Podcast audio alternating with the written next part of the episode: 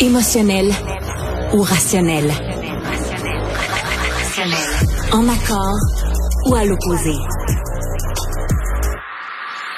Par ici, les brasseurs d'opinion et de vision. Les rencontres de l'air. On va parler maintenant avec Christian Rioux, qui est correspondant du Devoir à Paris. Bonjour, Christian. Bonjour, Sophie. Depuis le 7 octobre. Oui, moi je vais très bien malgré euh, l'actualité qui est particulièrement éprouvante, euh, ah. Christian. Je vous avoue que ça finit par tomber sur le moral. Euh, Christian, depuis le 7 octobre, on apprend tous les jours plus de détails sur les exactions qui ont été commises par les terroristes du Hamas et en particulier de plus en plus de détails absolument horribles sur la façon dont des femmes ont été violées de façon systématique le 7 octobre dans les différentes attaques des terroristes du Hamas. Et une chose qui est frappante depuis le 7 octobre, c'est qu'il y a quasiment pas de féministes, ni en France, ni au Québec, qui ont réagi Pourtant, habituellement, quand les femmes sont attaquées, particulièrement quand les femmes sont violées, les féministes sortent dans la rue, écrivent des tribunes. Comment on, on explique ce silence-là, Christian? Oui, oui, c'est, c'est, je, vous dirais que c'est le silence des féministes euh, aujourd'hui est, est, fascinant. Il est, euh, on pourrait presque dire euh, tonitruant. Hein. Il fait et, vous savez, ce, matin, je suis tombé sur un, un tweet de, de, de quelqu'un que je respecte beaucoup qui s'appelle Delphine Orviller. Je l'adore. Delphine Orviller. Femme rabbin. C'est une femme que j'ai eue j'ai eu l'immense chance d'interviewer il, il, y a quelques années. Et je me souviens que la première question que je lui avais posée, alors, est-ce que vous êtes un rabbin ou une rabbine? elle, m'a dit, dites donc, dites donc ce que vous voulez, c'est pas grave. C'est ça. elle est rabbin, mais elle est auteur aussi. Elle, est, elle écrit des livres, euh, elle, réfléchit, elle s'implique dans le débat public. Tout à fait. C'est quelqu'un qui, qui est aussi un, grand, un grand, qui, qui s'intéresse énormément à tout le dialogue entre, entre, entre les juifs et les musulmans. Et ce matin, elle a tweeté où sont les féministes? Elle a tweeté où sont les féministes? Et je, vous dirais que c'est la question qui m'a interpellé. Je me suis dit effectivement, où sont-elles? Et sous son tweet, il y avait un autre tweet, celui de Yael Meloul.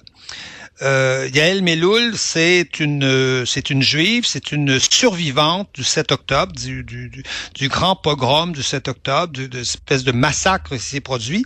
Et je, je suis presque, je, suis triste de vous lire ça, mais je, je pense. Allez-y, c'est important de le dire. Ya Yael Meloul, c'est des extraits hein, de son de son témoignage qu'elle a qu'elle a donné après ce qui s'est passé, et elle dit, elle était en vie lorsqu'ils l'ont violée. Elle dit ensuite, il lui a tiré une balle dans la tête alors qu'il la violait. Et elle dit ensuite, ils lui ont coupé un sein et ont joué avec. Et Delphine Orvière de, conclure, viol, le viol est une arme de guerre. Évidemment, le viol est une arme de guerre. C'est une arme de guerre, mais c'est pas seulement une arme de guerre. C'est évidemment dans ce cas-là l'arme, l'arme d'un pogrom, l'arme des, des, des islamistes. Hmm. Et je vous dirais naïvement, quand j'ai pris ça, j'ai envoyé euh, ce tweet à des amis féministes que j'ai parce que j'ai des amis j'ai des amis féministes contrairement à ce que mes détracteurs peuvent imaginer et je n'ai pas eu de réponse. Non, j'ai eu une sorte pas. De, de, silence, de, de, d'espèce de silence. Et là, je me suis dit, je me suis dit, mais que font, que font les féministes face à quelque chose qui devrait les concerner en, en, tout premier lieu, devrait d'abord les concerner? C'est-à-dire, évidemment, il y a la politique, évidemment, le, le conflit israélo-palestinien, on peut être plus ou moins pour Israël, pour la Palestine, on peut avoir toutes sortes de, mm. de, de, débats sur ces, sur ces questions-là, et, et, et j'en suis. Hein, on peut considérer que l'offensive israélienne actuellement à Gaza euh, a, a, a, a un coût humain exagéré. On peut considérer ça. Je, moi, je, je, peux, je suis prêt à discuter de ça n'importe quand. Mais ce qui s'est passé là-bas, les viols des femmes, les démembrements des femmes, c'est quelque chose qui devrait, qui devrait, euh, qui devrait concerner directement les féministes et les féministes devraient être les premières à se faire entendre sur une chose comme ça. Alors, je me suis désolé évidemment du silence de de, de, de mes amis euh, féministes qui, qui ne m'ont pas qui ne m'ont pas répondu, mais oui, heureusement à la fin de la journée. Voilà cette lettre. Voilà rédemption. Je suis tombé à la fin de la journée sur une lettre, sur une tribune dans Libération. Euh, décidément, on parle beaucoup de Libération. Hein, le, texte de Wajim Mouara était aussi dans Libération, c'est vrai. Je suis pas, je suis pas un immense lecteur de Libération, mais quand même, je lis Libération et une lettre absolument extraordinaire euh, qui, qui, qui, qui parle d'un d'un féminicide de masse. Mm. Et qui, euh, et, qui, et qui est intitulé comme ça et qui dit ce qui s'est produit là-bas, mm. c'est un féminisme, un, féminicide de masse. Et je, je, je, vous lis, je vous lis brièvement ce que ce, ce, ce qu'on peut y dire. Les femmes n'ont pas été tuées de la même façon que les autres. Voilà. Des femmes ont été exhibées nues, violées au point de fracturer leur bassin, leurs cadavres ont été violés, certaines ont été décapitées, d'autres démembrées et brûlées. Et ces gens-là disent justement, nous ne faisons pas de politique, nous nous intéressons à la question voilà. féministe et très à important à la question humaniste. Voilà. Et c'est important parce que donc, les gens qui ont signé la lettre, il y a Charlotte Gainsbourg, il y a la comédienne que j'adore, Isabelle Carré, il y a Marek Alter qui avait écrit ses livres si formidables sur les justes, donc les gens qui ont sauvé des Juifs pendant la Deuxième Guerre mondiale. Michel, Michel Boujna. Michel, Boujna, que les gens connaissent très bien au Québec. Marc Lévy, dont on connaît les livres. Et ils, ils prennent la peine tous de préciser. C'est ce féminisme de masse, ce féminicide, pardon, je recommence. C'est ce féminicide de masse que nous devons regarder en face sans le lier au conflit israélo-palestinien. Autrement dit, ils disent, peu importe la nationalité des femmes qui ont été violées, ça n'est pas ça. notre propos n'est pas de dire un tel est pas bien. nous ne prenons pas position politiquement, mais d'un point de vue humain. Tout être humain doit reconnaître que ce qui s'est passé le 7 octobre ne ressemble pas à d'autres phénomènes qui se euh, préparent, qui se produisent en temps de guerre. Il s'est passé le 7 octobre quelque chose d'unique qui doit être nommé et qui doit nous révolter.